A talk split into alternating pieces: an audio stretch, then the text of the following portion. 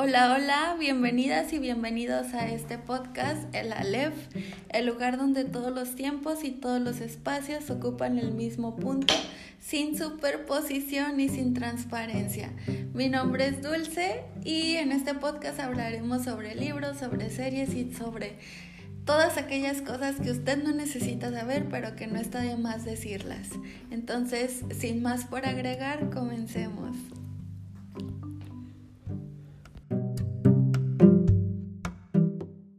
En el episodio del día de hoy tenemos a una invitada muy especial, antropóloga, y, bueno, eh, les vamos a hablar sobre todas aquellas cosas, todos aquellos mensajes comentarios, preguntas pasivo-agresivas, que desde donde yo lo veo son completamente agresivas y que de pasivo no tienen nada, pero bueno, le damos la bienvenida a nuestra antropóloga favorita.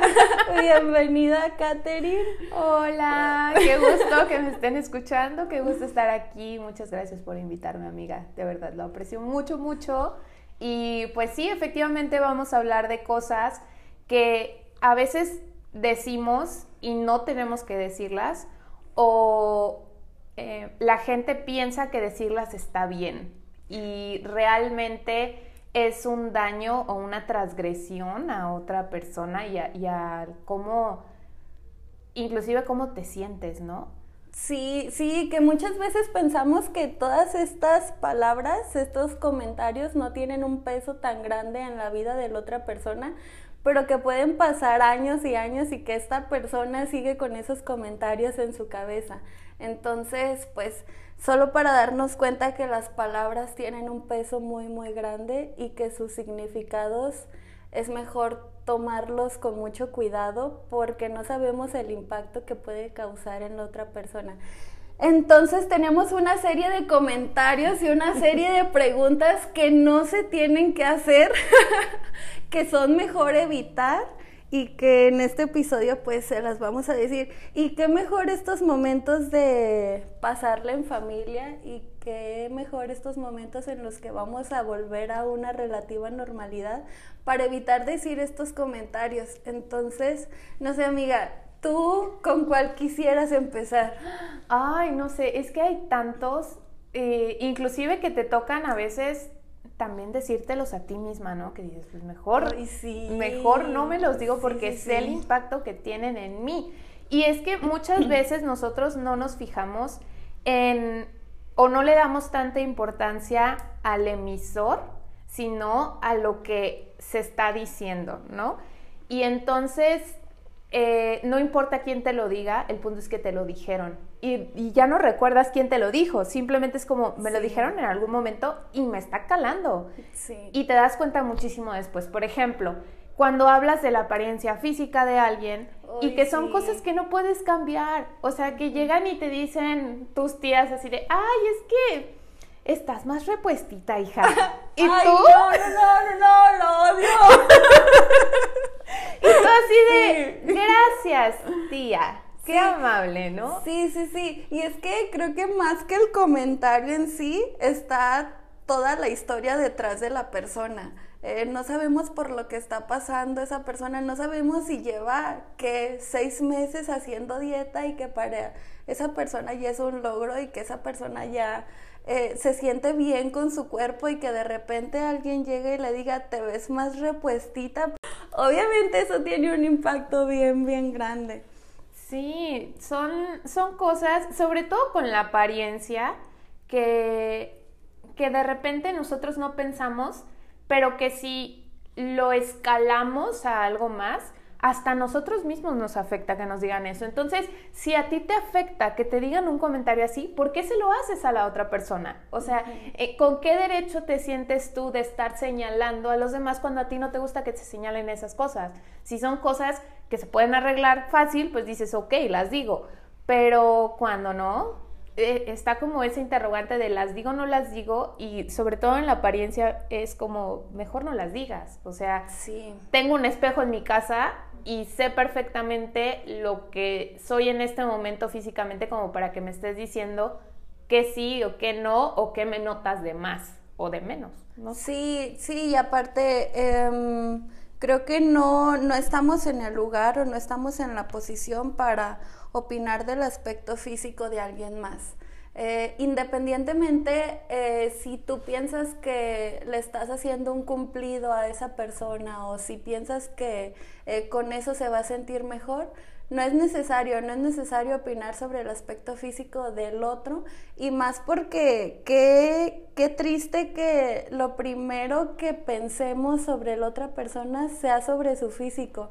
Porque no decimos, ay, qué feliz te ves o qué inteligente eres o algún, otra, algún otro comentario que tenga que ver más allá del físico de la persona. Y, y muchas veces sí, sí empezamos como a decir, ay, te ves más repuestita precisamente o, ay, te ves mucho mejor, bajaste de peso. A ver, todos esos comentarios están de más, todos esos comentarios no nos interesan. Y, y pues qué, qué mal que, que, legitimemos a la otra persona o que la hagamos valer por el aspecto físico cuando somos mucho más que eso. Exactamente, creo que eh, ahí vamos a lo pasivo-agresivo de estos comentarios, ¿no? Que la gente nos dice, no, es que te lo dije de buena forma, o te digo, te digo esbelta en lugar de gorda porque esbelta se oye más bonito, o sea, pero realmente te están diciendo lo mismo. Y entonces te dicen, no, es que no te insulté. Bueno, Claro que sí lo hiciste, pero de una forma muy sutil o como se diría también en guante blanco, y ahí entra lo pasivo-agresivo del comentario, ¿no? De decir, aquí está mi comentario y te lo dejo y piénsalo todo el tiempo que quieras. Sí, o, o quizá desde tu lenguaje, desde tu capital cultural, no insultaste a la persona, pero la otra persona no sabes cómo se tomó ese mensaje, no sabes de qué forma lo recibió y pues ahí está, ahí está la idea de que los canales de comunicación no siempre transmiten el mismo mensaje que se intenta que se intenta dar. Eh, yo tengo otra. yo tengo otra y también es un comentario que pues no, no, es mejor no hacerlo, que es esta parte de eh, ¿y los hijos para cuándo? ¡Ay, no! Sí, sí, de verdad que, eh, y, y en algún momento, y ahorita lo veo tan presente porque tengo una, una persona muy cercana que está pasando como por esta especie de presión social, que ya tiene mucho tiempo con su pareja y que ya viven juntos y que ya pues la sociedad piensa que el siguiente paso es los hijos, ¿no? Los hijos para cuándo. Pero también está bien grave porque no nos ponemos a pensar que pues quizá la persona está intentando tener hijos y no puede o quizá la persona acaba de pasar por un aborto o que quizá la persona nada más no tiene planes de tener hijos y ya. Y, y para nosotros pues está de más preguntar eso, no, no, es irrelevante. Nosotros no vamos a mantener a ese hijo como para preguntar los hijos para cuándo. Así de, ay, es que yo lo, yo lo quiero padrinar, dices, bueno, es que tú ni siquiera sabes si voy a tener un hijo o no. Sí. Pero sí, es, es terrible. Aparte, ¿qué más implica ese comentario, no? De cómo se cree que estamos destinadas para procrear y nada más, o sea, que esa es una meta en la vida de las mujeres cuando no es cierto y, se ha visto demasiado. Y nosotros pensamos eh, que es inofensivo o que lo dicen jugando o que es que tenemos que criar a las nuevas generaciones de alguna forma y, y la única manera es procreando, pero pues no, hay, hay muchas otras maneras. Y como dices, o sea, ¿qué tal si ni siquiera están tus planes? Y, y, luego llegar también a ese tema es bien difícil, ¿no? Con tu familia es como, no, es que no quiero tener hijos. ¿Cómo? ¿Por qué? O, sea, o como la idea de quién te va a cuidar cuando seas vieja, quién te va a cuidar cuando cumplas tantos años, ¿no? Si quieres unos hijos para que te cuiden, pues mejor ten, un, guardadito y contrata una enfermera para tu vejez. Claro, o sea. O algo así, pero también tener hijos para que te cuiden, no sé, me parece. Me parece muy vintage. no, aparte me parece una idea eh, que hasta tú mismo estás demeritando un hijo, ¿no? O sea, a un hijo le vas a decir, tú vas a servir para cuidarme y nada más en tu vida. Tu propósito va a ser cuidarme. No crezcas, no te cases, no, no esto, no el otro. Tú te vas a quedar conmigo hasta que yo me muera y ya después puedes hacer tu vida. Qué grave, porque desde chiquito ya lo estás destinando a, eso. Y, y pues no, o sea, yo siento que si tienes hijos, al menos desde mi perspectiva, es para dejarlos crecer. Y eso que no tengo hijos.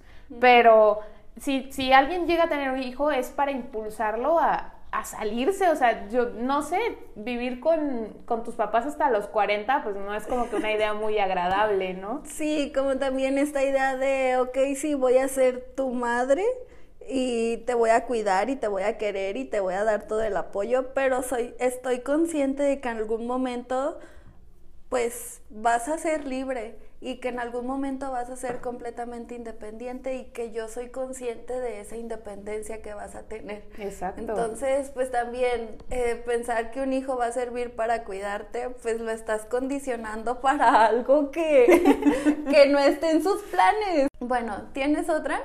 Mm, ay, tengo una anécdota va a aplicar un poquito. Sí, sí, sí.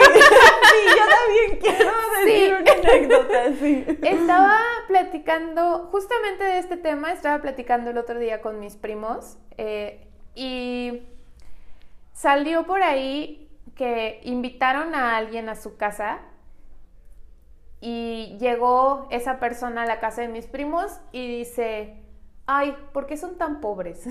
Oh. No manches. O sea, te están invitando a una casa.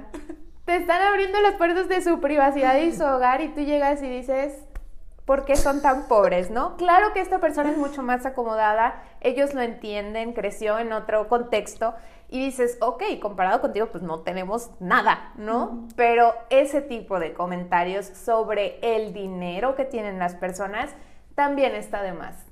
Sí, sí, ay, no, no sé, no sé, creo que sí, si estás escuchando esto y te dedicas a algo de negocios, pues te va a resultar muy familiar hablar sobre dineros, ¿no? Claro. Pero a mí me parece un tema súper incómodo.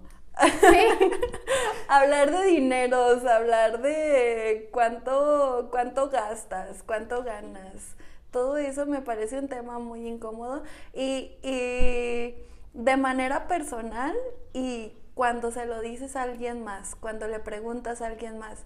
Entonces sí me parece como, como un comentario muy fuera de lugar, un comentario innecesario. Ajá, sí, y aparte creo que cualquier comentario eh, que haga crítica a la casa de alguien más cuando está siendo invitado, pues también súper fuera de lugar. Lo, lo único que tienes que hacer cuando te invitan a otro lugar es agradecer, ¿no? Exacto.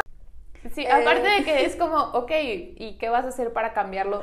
Tú, persona que me estás diciendo en este momento, me vas a comprar otras, me vas, o sea, dices, ¿en qué manera me vas a ayudar a cambiar lo que me estás diciendo? Vuelvo a hacer lo mismo. Si puedo hacer algo para resolverlo en ese momento, ok, ok, hay cosas que tardan más tiempo en resolverse, pero las dices. Pero ese tipo de comentarios es como, ¿y qué hago? O sea, ¿qué te, qué te respondo? ¿Qué te, o, qué esperas que te diga? Sí, o para mí ni siquiera es algo que me moleste, ¿sabes? Yo lo veo como algo súper normal y que llegue alguien más y diga, qué feo, pues es como, no manches, sí, si a ti te parecen feos, yo, yo estoy feliz con eso. Claro. Y, y, que a ti te parezcan feos para mí es irrelevante, pero es innecesario tu comentario a final de cuentas.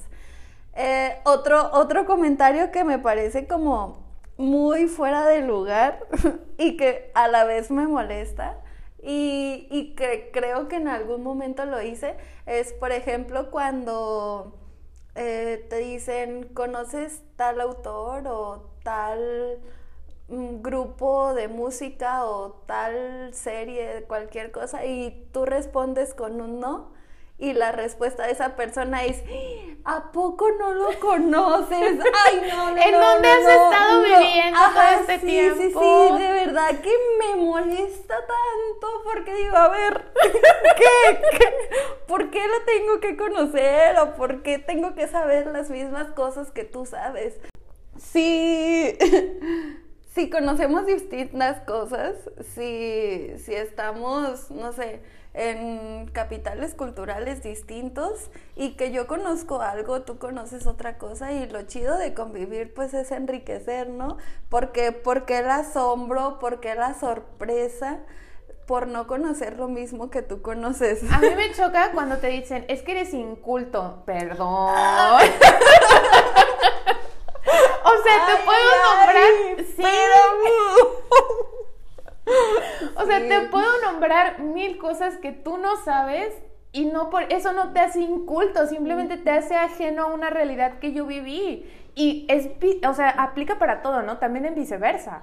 Entonces, eh, ese error en el que cae la gente de por conocer los clásicos o saber eh, o consumir un tipo de contenido eh, un poco más formal, que es como, es que yo soy más que otra persona. No, porque esa persona sabe cientos de cosas que tú no y por eso también te pueden hacer menos. Entonces no hay que caer en esas comparaciones de decir, yo tengo más conocimiento o yo tengo eh, más acceso a otras cosas y entiendo más cosas. Pues es relativo.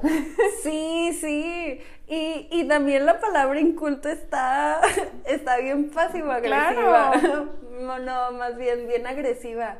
Sí, y, y porque estás legitimando lo que tú sabes, lo que tú conoces como parámetro para lo que la otra persona debería saber o debería conocer. Mi anécdota con una persona que metió la pata en sus comentarios. Eh, también creo que algunos de los comentarios no tienen la mala intención que, que muchas veces pensamos o que muchas veces interpretamos.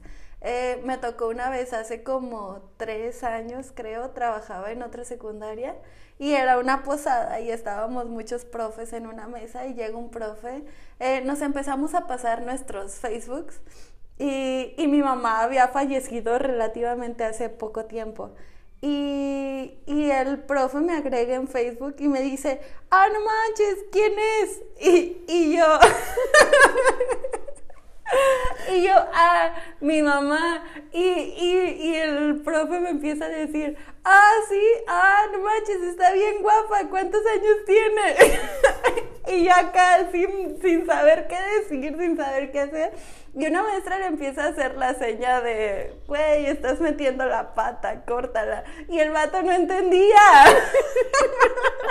Entonces, por ejemplo, ese es un ejemplo de una metida de pata, de un comentario fuera de lugar, pero que no está malintencionado. Exacto, que no, que no agrede a la persona, simplemente es como, no sabías y está bien, pero...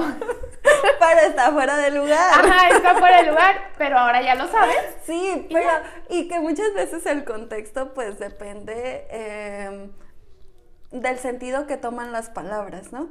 Y, y, ya la maestra le hace la seña de estás metiendo la pata, el profe entiende, ya no sabe dónde meter la cabeza de lo apenado que está, entonces su, su salida es, híjole, ¿y te gustan los chilaquiles verdes o rojos?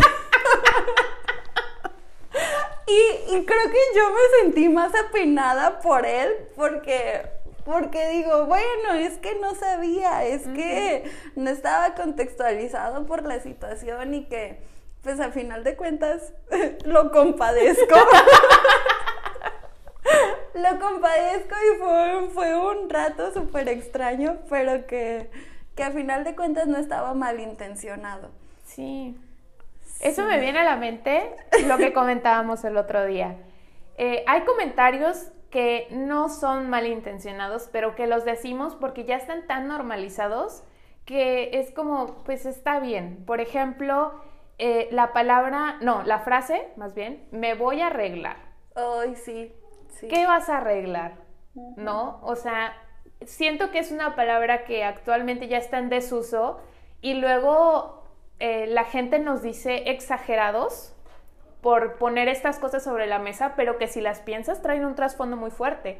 Entonces, el que digamos, me voy a arreglar, es como, pues, ¿qué? ¿Qué te vas a arreglar? No estás descompuesta, nada más te estás alistando, te estás vistiendo diferente, eh, vas a otra ocasión donde ese contexto te pide que uses ropa diferente, pero no tienes por qué decir que te estás arreglando. Simplemente te estás alistando para otro evento y listo. Y muchas veces no pensamos en la dimensión que tienen las palabras o las cosas que decimos, eh, pero de repente cuando las sobrepiensas o cuando realmente te pones a ver de dónde viene todo esto, si te quedas de, ¿sabes qué?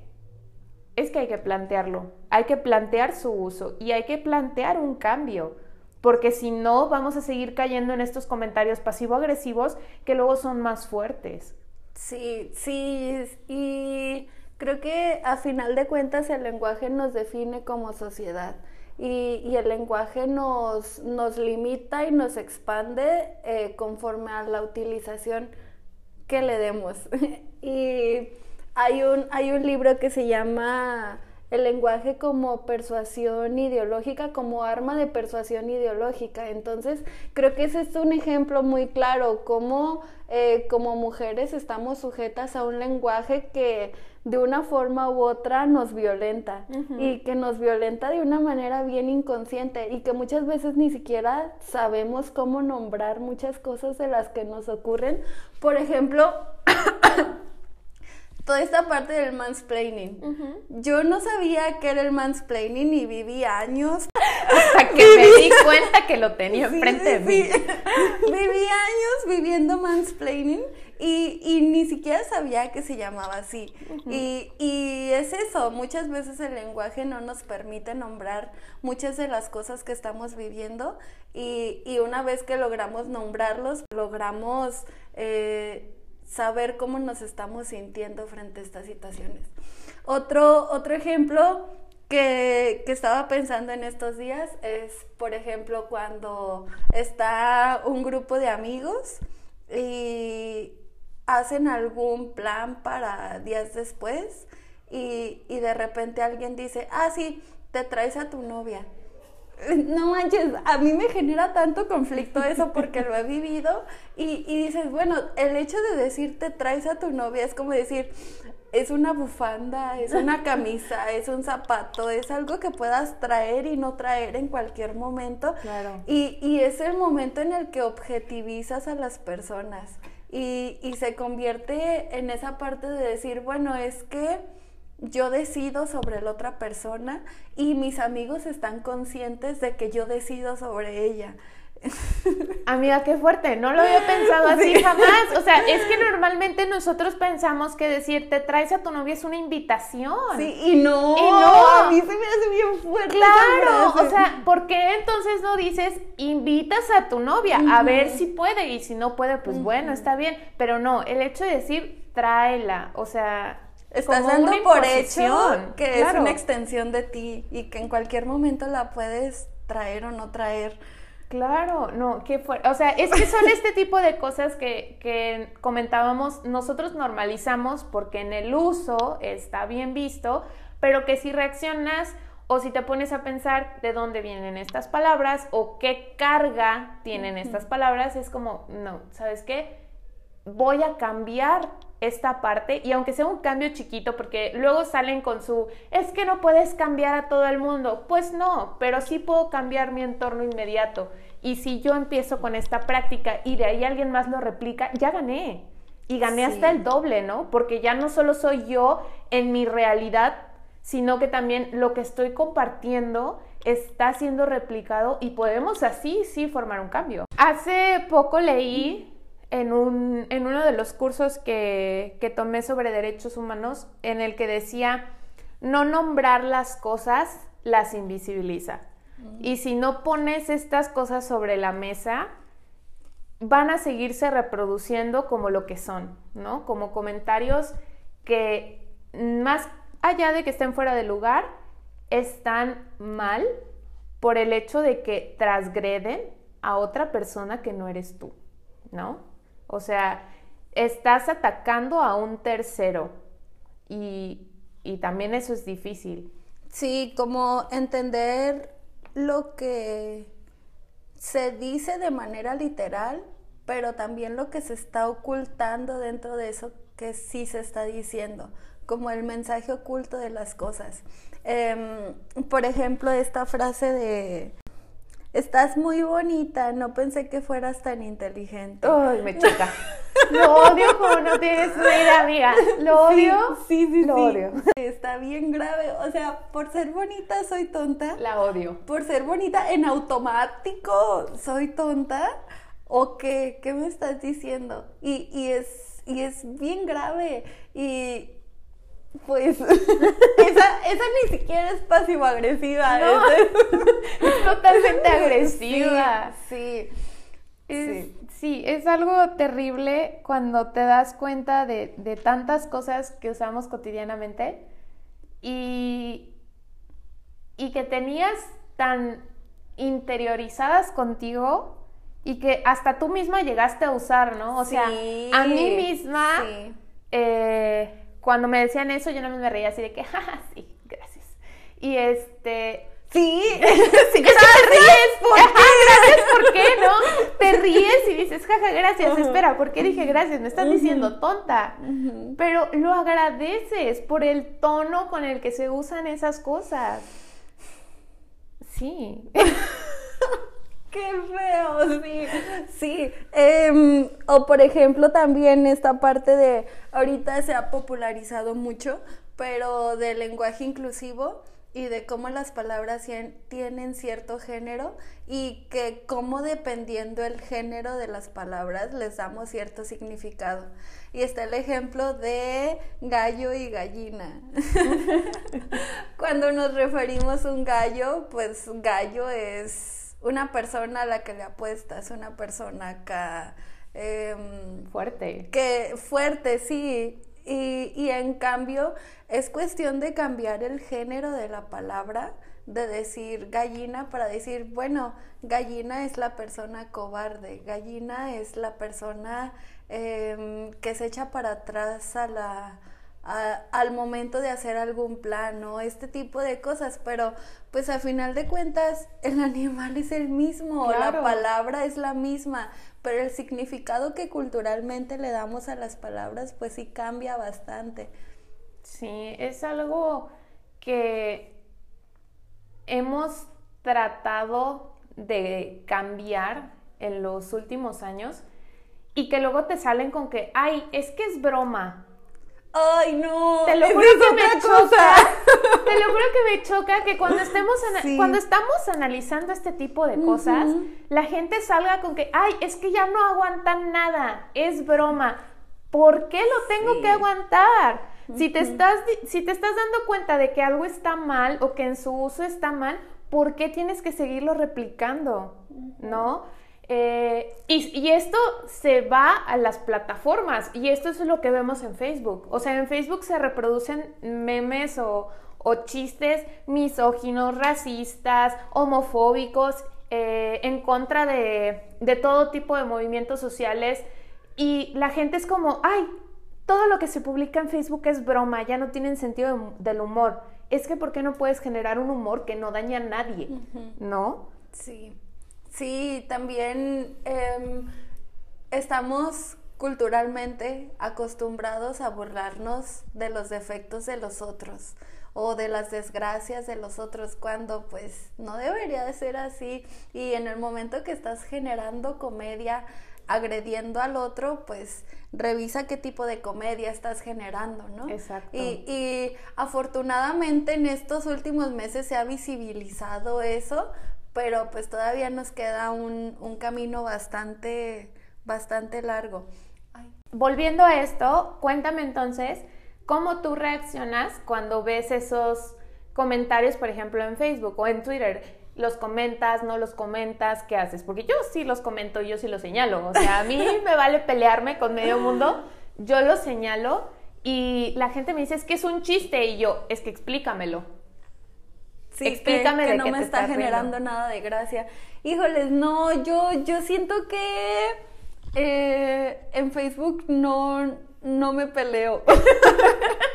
no, y no porque no quiera o no porque no me guste, sino porque tengo la impresión que, pues, en Facebook no, no estamos como para generar una escuelita Y, creo que en el momento que nos detenemos a corregir el pensamiento de alguien más, estamos intentando desde nuestro punto de vista generar esa escuelita. y, y, yo sé que hasta cierto punto, pues ese es un error porque dices, bueno, hay que ser un poco coherentes con lo que decimos y con lo que hacemos, ¿no?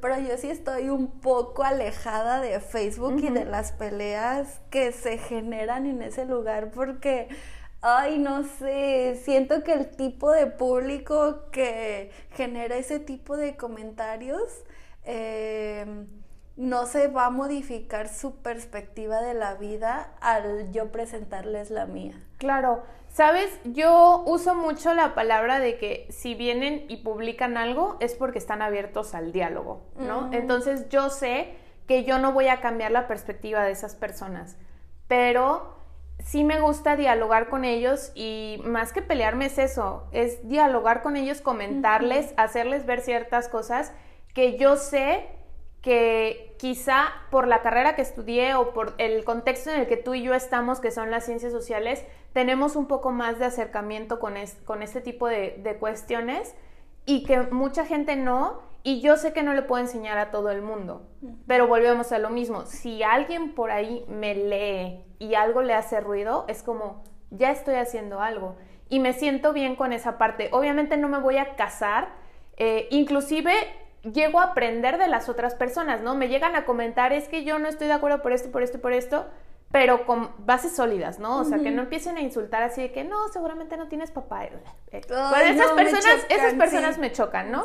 Pero cuando hay de verdad un diálogo, pues volvemos a lo mismo, es lo rico de tener eh, estas redes y este alcance, porque entonces ves, es una perspectiva diferente de la otra persona y te pones a pensar en esa persona que tienes agregada o con la que estás dialogando y dices, ¿qué tuvo que pasar para que llegara a esta conclusión? Porque por lo que yo pasé para llegar a estas otras conclusiones, pues fue un camino bien largo, ¿no?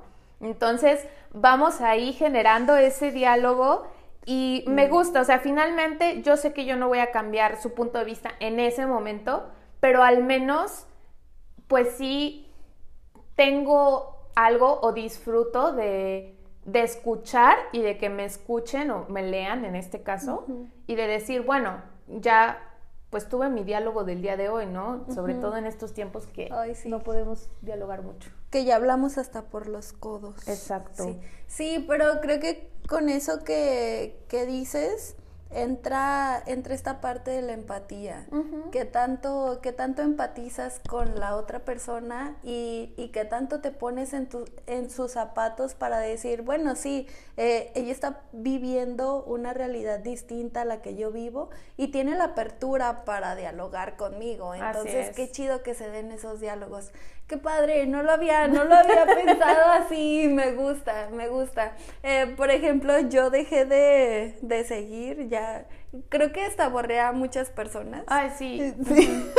es que de repente, cuando ya no empatan contigo, yo siento que es lo más sano, ¿no? Y volvemos a lo mismo, o sea, en lugar de estarle diciendo, oye, no, y esto y el otro, y haz, pues mejor te haces a un lado porque sabes que no puedes cambiar en lo inmediato a esa persona.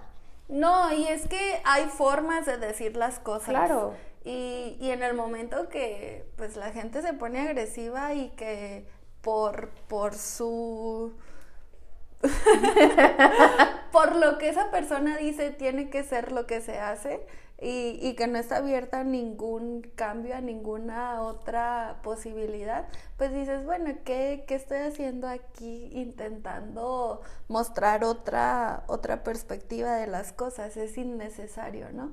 Entonces, pues o lo borras o lo dejas de seguir. Claro, una vez me tocó que en una de estas cosas me, me pusieron, es que tú no me conoces y yo pienso diferente, o sea, concuerdo contigo, pero comparto este chiste y yo, es que no tiene sentido. O sea, tú dices que compartes la misma idea, pero sigues transgrediendo esa idea y transgrediendo eh, el trabajo por ser gracioso, por caer bien, por no sé, no sé qué pasa por... O sea, sigues reproduciendo todas esas formas, pero dices que sí apoyas. Ahí hay como una contradicción, sí, ¿no? Sí, y es que también eh, hace poco una persona me decía, bueno, pero es que también trata de ser un poquito más amable con... trata de ser un poquito más amable con estas personas que, que, que pues tienen toda la intención de apoyar pero, pero pues que están en el, en el proceso. Y digo, es que no es que no sea amable, es que son mensajes bien explícitos claro. y que no necesitas ser un genio para darte cuenta de las cosas. Entonces, si dices, no hay necesidad de compartir chistes misóginos y eh, también recuerdo, eh, no, no quiero decir nombres, pero tengo un compañero en mi trabajo que disfruta mucho burlarse de esas cosas y que disfruta mucho, eh, no sé, cuando antes de la pandemia, cuando yo llegaba con, con botas de las Dr. Martins, decía, ay, sí, ya traes tus botas para patear machitos. Y bueno, otro, otro de los puntos es esta parte de... Em, tu novio te pega. Claro, o sea, vas a hacer esto o tu novio te pega, o no te dejan, por ejemplo, ¿no? Sí, o sea, ya hablamos de cómo eh, los hombres objetivizan a la mujer y ahora vamos a hablar de ese comentario de que nos llega a nosotras directamente, como si tuviera que haber violencia todo el tiempo en las relaciones, ¿no? O sea, como si eso fuera lo que tiene que ser. Sí, como si ya estuviera la ley eh, decretada de que en el momento que una mujer salude a alguien más, pues ya le pegan, ¿no? y, y, qué feo que normalicemos la violencia. Claro. Porque eso es lo que está diciendo el mensaje. No puedo saludar a nadie más porque me pegan. Claro.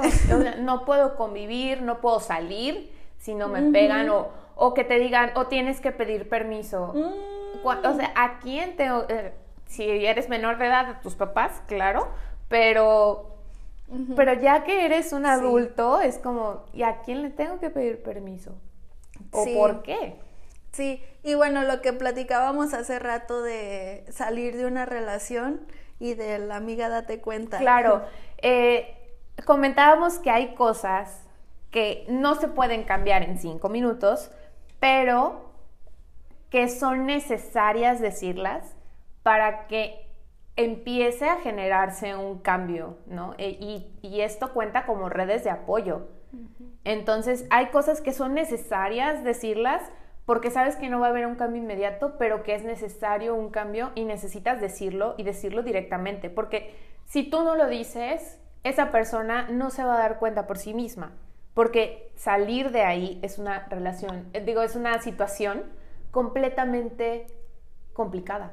Sí, y que también hasta cierto punto esta frase de amiga date cuenta puede ser pasivo-agresiva. Claro. Pero em, se dice amiga date cuenta en el sentido de nosotras con cierta distancia estamos viendo lo que tú probablemente no ves. Sí, claro. Y estamos viendo esta situación de violencia que tú probablemente no ves y estamos aquí para apoyar eso tan sólido, esa eso salida. Sí, estamos aquí para apoyar esa salida porque también creo que muchas veces no le damos la importancia necesaria em, a lo fuerte y a lo grave que es salir de una relación. Muchas veces se llega a decir, ay, es que eh, es, una, es una tonta por seguir ahí con el vato que la maltrata, o es una tonta por seguir ahí con el vato que, que sale con otras chavas, que le engaña, que hace esto y esto y esto. Pero también hay que ser un poco de amables en ese tipo de situaciones porque salir de una relación tóxica es bien, bien complicado. Es súper difícil. Muchas veces la gente nos llama, y digo nos llama a nosotras porque estadísticamente hablando, hay más mujeres que sufren una relación tóxica que a la inversa, pero muchas veces se nos señala de tontas, de estúpidas, de que no nos dimos cuenta. Se nos tacha de muchas cosas porque no nos dimos cuenta en ese momento, pero es que salir de ahí es bien difícil y realmente ahí es en donde aplicamos el ir a terapia, porque se necesita ir a terapia después de tener una relación tóxica, lo consideres prudente o no. Es necesario, es algo que se tiene que hacer porque te causó ya un daño, ¿no? Y, darte cuenta de que estás dentro de ese círculo vicioso es terrible. Y es caer en algo que dices, es que toda la gente me estaba diciendo y yo no me daba cuenta, de verdad que no, más bien no quería salir de ahí o estaba, no podía, por ejemplo, ¿no? O, o, que te dabas cuenta pero no lo querías aceptar. Exacto. Y, y, que son, o sea, son miles de situaciones, es un abanico de posibilidades de decir, no puedo, se me complica, no quiero, o sea, cada situación es diferente, pero que nosotros tratamos desde esa red de ir jalando un poquito para afuera y, y que no agradecemos, o al menos yo no agradecí, y si mis amigas están escuchando esto lo saben, yo no les agradecí hasta mucho tiempo después, años después, que yo salí de una relación así y que fui a terapia. Y que entonces agradecí que aunque no me di cuenta en ese momento, pues ellas intentaron sacarme de ahí, ¿no? Sí, sí, que a final de cuentas es el apoyo más grande y el apoyo que necesitas y, y el apoyo que tú lo entiendes como que ahí está y ya, y que como ahí está no es necesario agradecer. Cuando sí, cuando, cuando fungen un papel bien, bien grande y bien importante en todo ese proceso. Ahora, aunado a todo esto de salir de las relaciones tóxicas, llegó otro comentario de... ¿Y el novio? ¿Y el novio para cuándo? ¿Y para cuándo te casas? E-, eso es algo que... sí. Ahora, a mi hermana y a mí nos ha tocado, nosotras somos dos mujeres, y de, o sea, mis papás no tuvieron más hijos, solo somos nosotras dos, y sí nos ha tocado que ya nos digan, y para cuándo se casan o qué planean hacer de su vida y yo volteo así como que estoy estudiando, me estoy preparando. ¿Cómo que qué planeo hacer de mi vida si acabo de terminar la carrera? O sea, eso no es un logro tan grande, ¿cómo me preguntas eso? Exacto, o sea, mamá, acabo de terminar, abuelita, acabo de terminar, espérame, o sea, quiero descansar y, luego veo que viene, pero mi prioridad no es ahorita casarme, o sea, ni siquiera tengo la estabilidad económica para empezar a formar un patrimonio como para que me digas, ¿y qué plan tienes? Y yo, pues ay, no, no, no, qué difícil, qué difícil esa frase de qué plan tienes. No, pero es que, ¿sabes qué? Creo que para las generaciones pasadas, la idea del matrimonio se llega a pensar hasta de manera patológica. Claro. Hasta de el casar, casar, casar, ¿para cuándo, para cuándo? Claro, y, sobre todo porque es, supongo que a ti también te tocó como a mí, venimos de generaciones, o sea, nuestros, eh, nuestras generaciones ascendentes son personas que tuvieron hijos muy jóvenes. Sí. Entonces, que a nuestra edad ni siquiera se nos cruce en este momento o lo veamos todavía como muy lejano, es como, ¿qué te pasa? O sea, ¿el, ¿el, reloj? Sí, mis papás se casaron a los 22 y, y, y tenía una maestra en la universidad que me decía, híjole, Dulce, yo me casé a tu edad y tú, ah. y yo así mm", y, y, y juntito a esto me decía, y yo a ti no te veo casada a esta edad.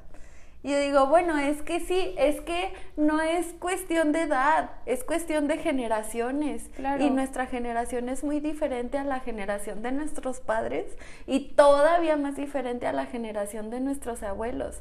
Y todos estos comentarios pasivo-agresivos en torno a los hijos, a eh, casarse, la familia, los planes a futuro y todo eso, pues vienen de esas generaciones que en este punto ya están un poco caducas. Claro, habrá gente como en todo, o sea, hay blancos y negros y habrá gente que que quiere esta idea y que la logra, ¿no? O sea, ¿cuántas personas tú conoces, cuántas personas conozco yo, que ya que ya están casados, que ya tienen hijos, que ya tienen un patrimonio y es como, bueno, o sea, qué chido, ¿por qué? Porque ese es tu ese fue tu plan desde un inicio, ¿no?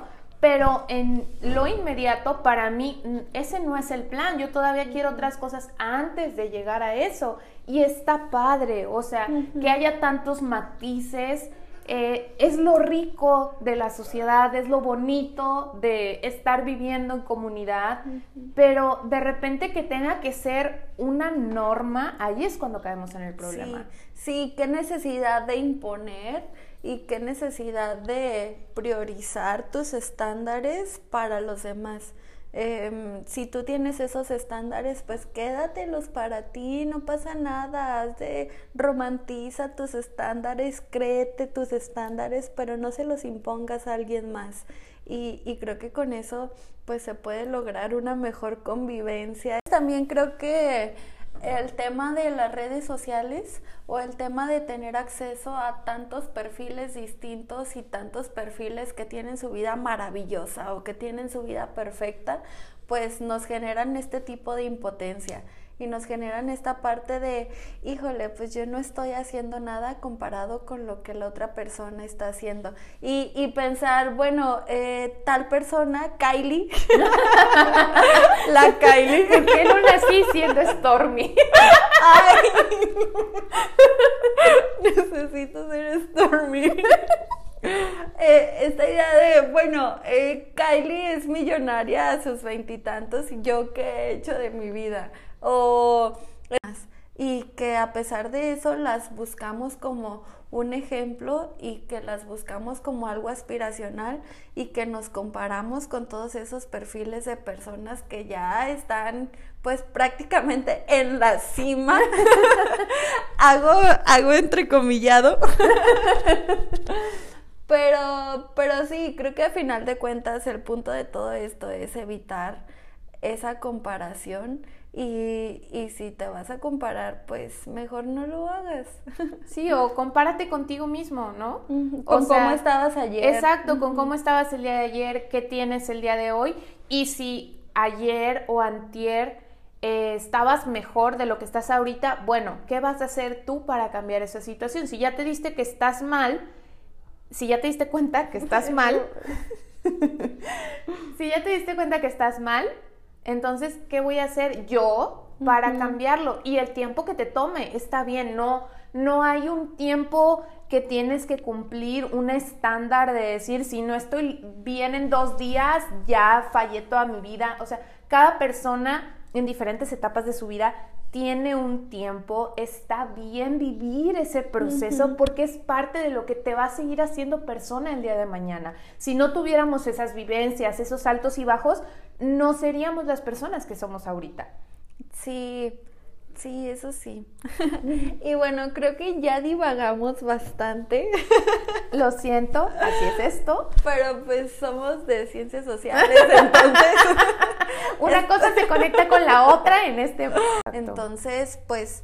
Eh, que tus palabras sirvan para, para bien, que tus palabras no tengan estos mensajes pasivo-agresivos y que si quieres dar un mensaje y no sabes cómo darlo, pues investiga. Exacto. Si, no sabes, o sea, cuando dudas algo, mejor no lo dices. Sí, ¿no? Si sabes que vas a decir algo que puede dañar al otro, pues mejor no lo digas. Claro. Sí, sí, cierto. Sí, o sea, cuando, cuando sabes cuando estás ante la duda es porque no lo tienes que decir todavía. Porque cuando queremos decir algo, y estamos seguros, lo decimos luego, luego, se nos sale como, como inercia, ¿no? Así de, sale porque sale. Pero si estás dudoso de decirlo no, es porque todavía tu inconsciente te está diciendo que lo tienes que meditar antes de exponerlo.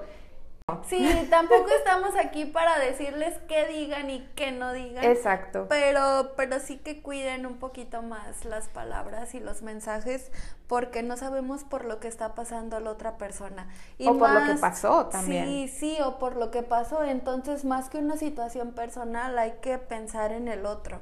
Hay que pensar en cómo tomaría el otro estas palabras que estamos diciendo y, y pues nada más. Ay, amiga. sí, eh, amigues, sí, sí. Como ya lo dijo mi amigui, si dudan sobre algo, pues mejor hay que pensarlo dos veces y y si no están seguros sobre lo que quieren decir, sobre lo que quieren hacer, pues nos ponemos a investigar todos juntos y ya no pasa nada. Claro. Em, estamos abiertas para el diálogo, estamos abiertas para cualquier opinión, sugerencia, comentario, etcétera, etcétera. Claro, yo siempre voy a estar aquí para dialogar con ustedes, para, eh, por muy trivial que sea, pues que se ponga sobre la mesa y, dialogar es padre, dialogar es bonito. Sí, así es. Amiguita, ¿tienes algo más que agregar? No, yo de verdad les agradezco, no sé cuánto vaya a durar esto, pero les agradezco que sigan aquí. Si llegaron hasta esta parte. La verdad, muchas, muchas gracias. Algo estamos haciendo bien. Y pues espero que pronto eh, volvamos a tener un diálogo ya planteamos ahí unas cosas sobre la mesa. En, otro episodio hablamos sobre las cancelaciones. Así es, hablaremos sobre las cancelaciones. A mí me dolió mucho cuando cancelaron a Marta Lamas. Ah. sí, sí. Es todo un tema, amiga. Yo también. esperemos que les haya gustado y la verdad, muchas, muchas gracias por invitarme, amiga. Lo aprecio bastante y te quiero mucho. Ay, amigui, yo también. Y bueno, espero que les haya servido y si no les ha servido de nada, por lo menos que les haya entretenido. y sin más por agregar, nos vemos. Hasta la próxima. Bye bye.